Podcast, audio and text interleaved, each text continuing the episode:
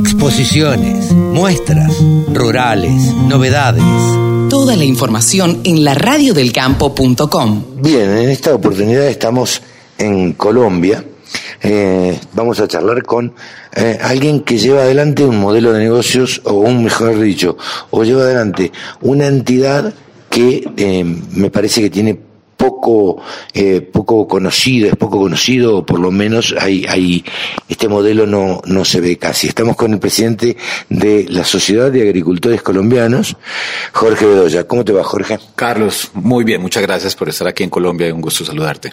Bien, para nosotros es novedoso, para los argentinos, eh, este modelo que vos llevas adelante, eh, porque ustedes representan a todos los agricultores colombianos. Entonces, me parece que me da la sensación que es una entidad eh, como modelo casi única y además ustedes son los que tienen el diálogo con el gobierno permanentemente.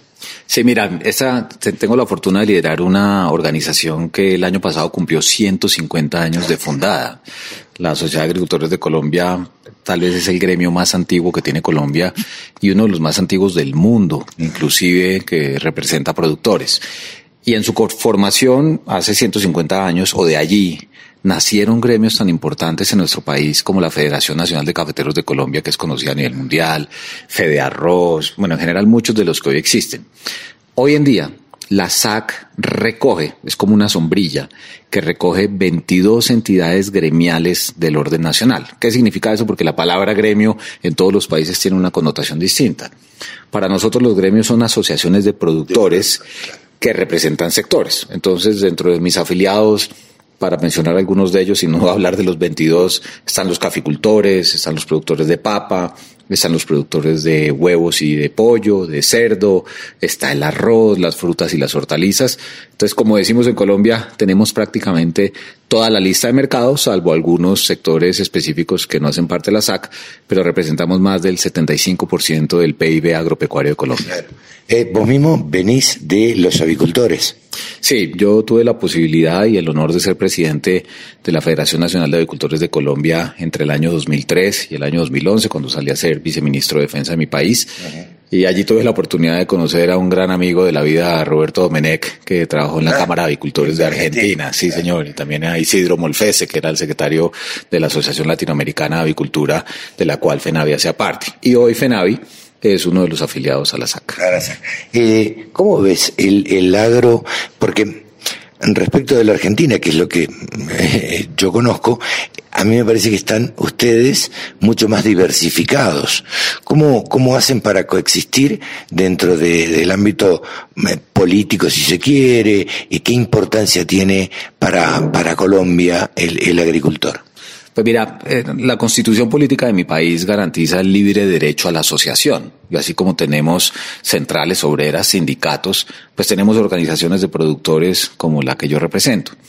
Y creo que lo bueno de esa coexistencia al interior de la SAC es que hablamos de los temas transversales de la ruralidad de las necesidades que tiene el campo y como lo decías al principio, de cuáles son los asuntos en la política pública que tenemos que gestionar ante el gobierno nacional, ante el Congreso de la República o inclusive en instancias internacionales. Yo recuerdo mucho cuando yo estaba en FENAVI que nos tocó la negociación del acuerdo de la Comunidad Andina de Naciones con Mercosur o el Tratado de Libre Comercio con los Estados Unidos. Entonces, en ese sentido, no hay gobierno que no le busque dar prioridad a la ruralidad, pero desafortunadamente no hay gobierno que prometa más de lo que realmente hace. Y en Colombia tenemos un dicho que es no hay cuña que más apriete que la del mismo palo. Y en eso, pues la SAC, francamente, tiene que jugar un papel de reclamar las necesidades que tiene el campo, y buscar que el Estado realmente las provea. Porque si no, tenemos una cancha de fútbol, como diríamos nosotros, de casi 40 millones de hectáreas, que es nuestra frontera agrícola. Hoy solamente estamos explotando 7 millones. Y todas las personas en Colombia y en el mundo dicen, oiga, Colombia puede ser una potencia en materia agropecuaria, pero cuando tú vas a mirar ya los problemas que tenemos, hay que resolver primero muchos temas de dotación de bienes públicos antes de pensar en esto. Entonces, a tu pregunta, sí hay una importancia política de la ruralidad y el sector agropecuario para cualquier gobierno y nuestra misión desde hace 150 años es buscar que haya mejores condiciones de vida y de desarrollo para los negocios del campo. Eh, claro, eh, es verdad lo que, lo que vos decís y me parece muy interesante. Eh, lo que sí yo veo es que se te facilita eh, y, y, y, y, en cabeza tuya a todos los productores agropecuarios negociar algo con el gobierno, porque lo negocias vos solo, sos una sola persona. Tenemos el caso de la Argentina, que bien conocerás, son cuatro entidades y las cuatro entidades, al ir a negociar con el ministro de Economía o con quien sea, eh, se dificulta mucho más, porque están un poco más dispersos. Sí, y, y, mira que aquí nos da muy buen resultado en qué sentido, en que, por ejemplo, la Federación Nacional de Cafeteros de Colombia con el gobierno trata los temas propios de la caficultura, la Federación Nacional de los Paneleros o los cacaocultores, lo de cada uno de sus sectores. Pero lo bonito del modelo de la SAC es que cuando ya hay que hablar de los temas que a todos les pegan de la misma manera, eh, el de poner es el presidente de la SAC. Y eso, pues obviamente tiene sus riesgos, pero también sus ventajas. Eso yo creo que es el buen ejemplo de que la unión hace la fuerza. Lo vimos el año pasado, el año, el año pasado, sí, cuando el, el gobierno anterior hizo la reforma tributaria que pretendía ponerle IVA a la comida a los colombianos. Y ahí fuimos una voz unificada, como lo hemos sido en muchos frentes. Y claro, uno no siempre gana todas las batallas, pero somos muy efectivos y creo que representar a quienes producen la comida en Colombia, pues primero es un gran honor, pero segundo tiene una fuerza política eh, y mucha relevancia en los temas de discusión a nivel nacional, cualquiera que ellas sean, y más ahora empezando un gobierno. Claro. Eh, ¿cómo, ¿Cómo ves de acá para adelante, eh, precisamente como me decías vos, empezando un gobierno con Petro a la cabeza, que ha hablado mucho del campo y que eh, por lo menos ha dicho eh, que se va a apoyar mucho en el campo, pareciera ser que le va a dar mucha importancia a lo que es la ruralidad. Pues mira, como colombiano, eh, yo creo que siempre hay que desearle al gobierno de turno que le vaya bien. Sí, claro. Pero el campo históricamente ha visto que muchos gobiernos prometen y no realmente cumplen. Y por eso es que tenemos un déficit tan importante en las vías terciarias, que son las vías que conectan los centros de producción agrícola y pecuaria con las vías que llevan a los mercados de distribución y muchas otras cosas más. Y el presidente Petro en su, en su decálogo que anunció el 7 de agosto, el día de su posesión, eh, para él el campo tiene dos grandes espacios en su agenda política. Uno, la producción agropecuaria y lo que él ha llamado la agroindustrialización, de la mano de lo que llaman ellos la economía popular. Entonces uno espera que haya un volcamiento de una gran cantidad de políticas públicas que tienen que tener mucho presupuesto porque si no, no se hace nada. Y la otra gran pata es el tema de la lucha contra el hambre, porque la pandemia ha dejado a más de 5 millones de compatriotas eh, prácticamente que no tienen acceso a la alimentación y en cualquiera de esos dos escenarios la ruralidad va a jugar un papel fundamental. Tenemos una gran expectativa sobre lo que vaya a ser, pero no solamente es el qué va a hacer, sino cómo lo va a hacer. Y ya prácticamente se cumple un mes de gobierno, eh, hay algunos anuncios por parte de la ministra de Agricultura. Ya empezamos a tener problemas de invasiones de tierras, como seguramente tú lo habrás visto por personas que se creen con el derecho de tener propiedad rural en el país y han ido a las vías, de hecho, para tratar de tener ahí. Ese no es el camino. Eh, pero bueno, son cuatro años, van, va un mes. Y hemos establecido ya un diálogo con el gobierno, no solamente con la ministra de Agricultura, sino con otros ministerios, porque como en Argentina también, por la ruralidad pasa todo el gabinete, pasa salud, pasa educación, pasa infraestructura, pasa comercio, pasa medio ambiente, y no será la excepción en estos cuatro años. Acabamos de salir de una pandemia y como yo siempre digo, el campo no puede parar, nunca pudo, no, no tiene oportunidad que parar porque en la época de sembrar se siembra, en la época de cosechar se cosecha, eh, a las vacas hay que ordeñarlas todos los días. Eh, ¿Cómo ves al agricultor eh, eh, colombiano? Eh, con, qué ánimo está, eh, supongo que esto a través de las federaciones o de los gremios lo palparán ustedes y, y lo analizarán también. ¿Cómo lo ves? Mira, yo creo que la tenacidad de los agricultores de nuestro país se explica en, en gran parte por lo que somos como colombianos, pero además porque nuestro país, eh, contrario a lo que vivieron muchos países en Latinoamérica, nuestro país ha vivido más de 50 años de conflicto de terrorismo, de narcotráfico, de minería criminal y demás.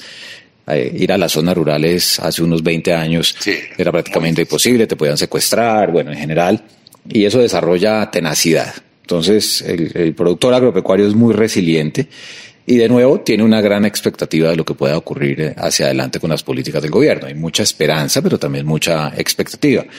Y en ese sentido, ahora, luego de un mes de gobierno, el productor agropecuario está muy nervioso.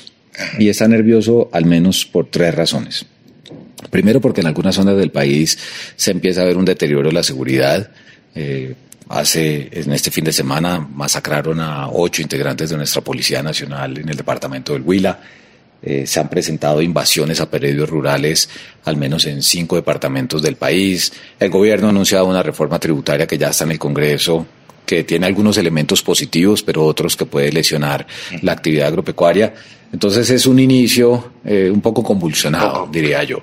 Porque además también, como seguramente ocurrió en Argentina, nuestro país en materia rural viene de sufrir en dos años al menos tres golpes muy grandes. El primero, la pandemia, cuando se cierra prácticamente todos los países y los consumidores los perdemos, porque nos hicimos el aislamiento obligatorio. El campo no paró, seguimos produciendo los alimentos. Eh, pero me imagino que, por ejemplo, los floricultores eh, no pudieron exportar y es su principal fuente de ingresos. Pero mira que los exportadores, en la mayoría de los casos, tuvieron traumatismos, pero les fue bien. Pero los que sufrieron más fueron los del mercado doméstico. Ah. Los productores de papas se quebraron a finales del 2020, eso fue terrible. Y en el 2021, ¿qué pasó? En mayo, nuestro país tuvo una revuelta social impresionante que derivó, Carlos, en más de 3.000 bloqueos durante 45 días a las carreteras del país. Eh, se puso en jaque por cuenta de quienes bloquearon las carreteras la seguridad alimentaria. No se podía recoger la leche que ordeñaban todos los días en el sur del país, en Nariño, en el departamento de Nariño, en el Cauca. Tercero, vino la crisis de la cadena de suministro a nivel global, que encarecieron los insumos. Y cuarto, el 24 de febrero, Rusia decide invadir a Ucrania y los precios de los cereales se fueron para el cielo, así como los fertilizantes. Entonces, eh, una respuesta larga para explicar que si hay algo en Colombia es la tenacidad y la resiliencia de nuestros productores, pero eso tiene que ir acompañado de buenas políticas públicas, porque si no, tenemos que hacer que el campo sea rentable para que pueda generar más empleo, para que pueda crecer, y por eso la gran expectativa, pero también preocupaciones por lo que ha pasado en este primer mes de gobierno. Jorge, muchísimas gracias por esta charla con la Radio del Campo. Eh, volveremos en algún momento a, a volver a charlar para que nos cuentes y que hagas un poco un análisis, no político exclusivamente, sino de las políticas que se aplica y que aplica este gobierno. Por supuesto, Carlos. Yo encantado, feliz de poder eh, estar contigo en este espacio y, de dirigirme a un público que no conozco, pero eso sí te quiero decir, qué bello país el que tienen ustedes y hay que cuidarlo y disfrutarlo. ¿Conoces Milagro de la Argentina?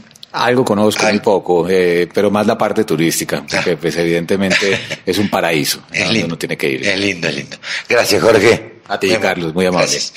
Jorge Bedoya, presidente de la SAC. Escucha la radio del campo en tu celular. Bájate la aplicación. Es re fácil.